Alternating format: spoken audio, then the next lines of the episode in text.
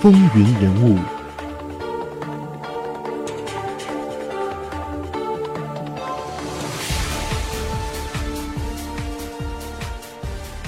听众朋友们，大家好，欢迎收听《风云人物》，我是华丽。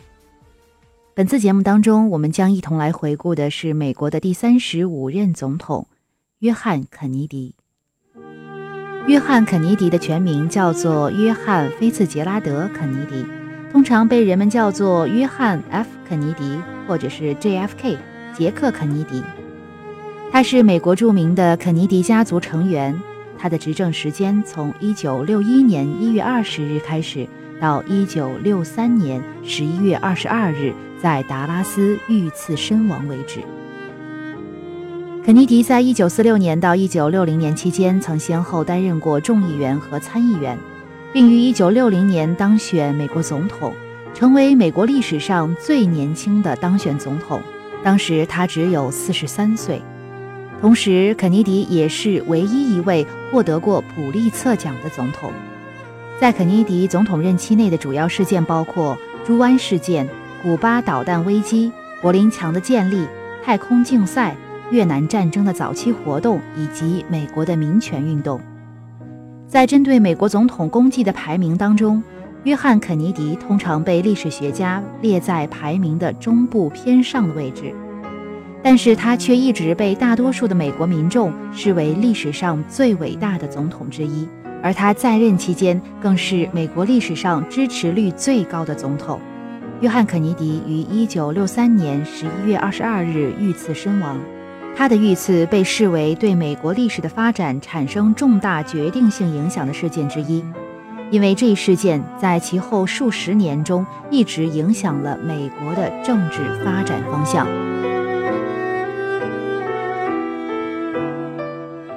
约翰·肯尼迪的父亲约瑟夫·帕特里克·肯尼迪是一位成功的商人。但对参与地方政治却始终有着强烈的兴趣。等他娶了波士顿市长的女儿后，便开始进入当地政治的核心圈子。政治似乎永远是肯尼迪家族血液中不可缺少的东西，而这种传统似乎从肯尼迪第一代就形成了。老约瑟夫·肯尼迪和他的妻子露丝有四男五女。其中，当空军飞行员的老大二十九岁时，飞机失事，不幸殉职。其余三个儿子都步入政坛，成为显赫一时的政治人物。肯尼迪家族有二十六人活跃在美国政界。约翰·肯尼迪在家中孩子当中排名老二，他的一生都与各种疾病做着斗争。在三岁生日前三天，他患上了恶性猩红热。一九三零年秋天开始，他患上了一种无法确诊的疾病，后来确诊为爱迪生氏症。这种疾病使得他的内分泌发生紊乱，免疫力下降。由于担心自己的健康问题影响到政治前途，所以一直以来，肯尼迪都在严格保密着自己的医疗史，甚至这种隐瞒在他遇刺之后还在继续。他一直以类固醇类药物来抵御爱迪生氏症带来的身体虚弱的影响，并依赖大量的镇静剂、止痛药、睾丸素、抗生素和安眠药来对付其他的并发症。但另一方面，他的健康问题却一直是公众和媒体关注的话题之一。约翰·肯尼迪在他五岁的时候被送进了爱德华奉献学校学习。他在这里学习了幼儿园到三年级的课程。到了1924年，七岁的肯尼迪和他九岁的哥哥小约瑟夫·肯尼迪被送入了德克斯特学校学习。后来，肯尼迪又被送到了位于康涅狄格州瓦林福德的坎特伯雷寄宿学校继续学习。1935年秋季，他请求插班学习普林斯顿大学的课程，但是遭到了该学校的拒绝。后来，他的父亲经过努力安排他于十一月初入学，但是由于疾病缠身，他只坚持到十二月就中断了学习。一九三六年七月，肯尼迪申请进入哈佛大学，并顺利被录取。在哈佛大学学习期间，他曾两度到欧洲访问。一九三七年夏季，他用了两个月的时间在法国和英国旅行。探寻罗斯福政府新政下的美国的发展和欧洲的发展情况，纳粹德国与法西斯意大利是否使人们担忧会再次爆发欧洲战争等问题。他还在1938年的7月，在大学二年级毕业之后，到了伦敦，利用暑假时间在美国大使馆工作，并于假期结束后返回美国，参加哈佛大学三年级课程的学习。约翰·肯尼迪的欧洲之行和课程学习的主要成果是一篇论述英国绥靖政策根源的大学四年级优等生论文。他花了两个月的时间写成了长达一百四十八页的论文，题目是《慕尼黑的绥靖政策：英国民主从裁军政策缓慢转化为重整军备政策的必然后果》。《纽约时报》专栏作家阿瑟·克罗克帮助他进行了风格方面的修改，并且根据温斯顿·丘吉尔的作品《英国沉睡的时候》给他推荐了另外一个标题：《英国》。为什么沉睡？肯尼迪写成这篇论文之后，他的父亲鼓励他出版成书。这本书在美国和英国都得到了好评，销量巨大。一九四零年六月，肯尼迪以优异的成绩从哈佛大学毕业，并获得了国际关系荣誉学位。一九四零年的九月，肯尼迪到斯坦福大学商学院学习。以便在加利福尼亚州恢复身体健康。他的研究课程本来应该是商务和国际金融，但是他仍然对政治学和国际关系十分的有兴趣。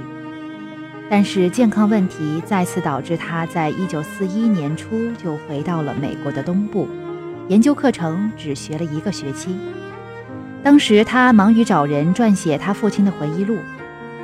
肯尼迪曾经考虑申请进入耶鲁大学法学院学习，但是后来他因为陪同家人到南美洲旅行而放弃了这一打算。他游览了阿根廷、巴西、智利，并且在乌拉圭、秘鲁、厄瓜多尔、哥伦比亚和巴拿马做了短暂的停留。一九四零年秋季，约翰·肯尼迪成为第一批被选定加入美国陆军的青年。由于他被斯坦福大学录取学习1940年到1941年的课程，因此他要到学期结束之后才会被征召。但是因为他的背部、结肠和腹部的疾病原因，在1941年春季，他体检时没有能被陆军、海军的军官预备役学校录取。后来还是通过了艾伦·科克上校的帮助。肯尼迪才在1941年10月以海军少尉的身份到海军情报局外国情报处工作。这名艾伦·科克上校曾经是肯尼迪父亲约瑟夫·帕特里克·肯尼迪在美国驻英国大使馆里的海军武官，当时他负责华盛顿特区的海军情报局。在进入了海军情报局外国情报处工作之后，肯尼迪成为了一名情报资料传递人员。他的工作是核对并总结来自国外情报站的报告，用于海军情报局的资料汇编。由于十二月七日日本偷袭了珍珠港，肯尼迪所在的部门开始二十四小时不间断的工作。他的班次是夜班，从每天晚上十点到第二天早上七点。而且没有休息日，也就是在这段时间，还发生了一段插曲。他结识了一名叫做英戈阿瓦德的女子，并且和她开始了一段充满浪漫的关系。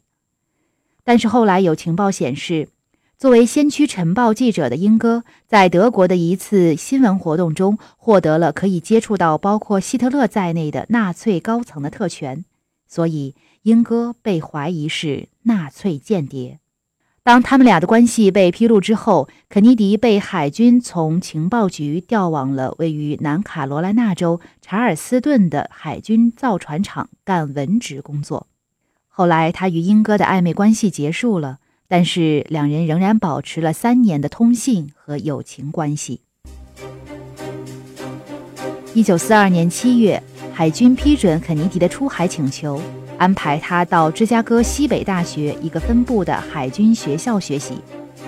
肯尼迪的愿望是要指挥一艘鱼雷艇，而这一愿望在1943年1月得以实现。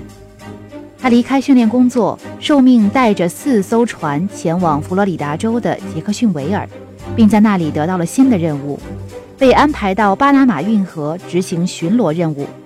由于他不愿在战争结束前陷在巴拿马，就请求调到南太平洋。一九四三年的三月，他踏上了前往美国和日本正值激烈交战的所罗门群岛的征程，成为了一艘鱼雷艇的艇长。六月，肯尼迪的船被派往新乔治亚东南的拉萨尔群岛；七月，被派往位于战区中部的新乔治亚西部的隆巴里岛。八月一日，他的船前往布莱克特海峡，参与拦截一个躲过美国驱逐舰拦截的日本船队。八月二号，肯尼迪的船参加了拦截日本船队的夜间攻击任务。在战斗中，他的鱼雷艇被一艘日本驱逐舰撞成两截后沉没，船上两人丧生，十一人落水。包括肯尼迪在内的六个人抓住了漂在水面上的船壳，并将另外五名幸存者领回到了漂浮着的鱼雷艇残骸处。船上的工程师严重烧伤，因此肯尼迪不得不拽着他以抵御强劲的水流。当天下午两点，在漂浮了九个小时之后，鱼雷艇残骸开始下沉。肯尼迪只能用牙咬着受伤船员的救生衣的带子，经过五个小时之后，终于游到了一块六十多米宽的小岛上。这个小岛是鱼雷艇的常用通道，因此肯尼迪决定立即出发，以便打信号拦截船只，等待救援。到这个时候，他已经三十六个小时没有休息，但是因为没有与任何的船只相遇，他们只能又游回了小岛。到了八月四号，肯尼迪和其他的船员一起游到了附近的欧拉萨纳岛，在这里，他们终于被当地的岛民发现。后来，岛民帮他们传递了信息，肯尼迪一群人到达了新西兰人的驻地。在经历了七天的艰苦逃生之后，他们终于获救。肯尼迪在这一事件中表现出的勇气和决心，使他成为了各大报纸的头条新闻人物。并先后获得了二战紫心勋章、亚洲太平洋战役奖章、二战胜利纪念章、海军勋章以及海军陆战队勋章等诸多奖章。后来由于身体上的原因，他在一九四四年初回到美国就医，期间在迈阿密鱼雷艇基地当过教官。一九四五年三月一日，他的名字上了美国海军退役人员名单。仅仅几个月之后，日本就宣布投降，第二次世界大战正式结束。风云人物，精彩稍后继续。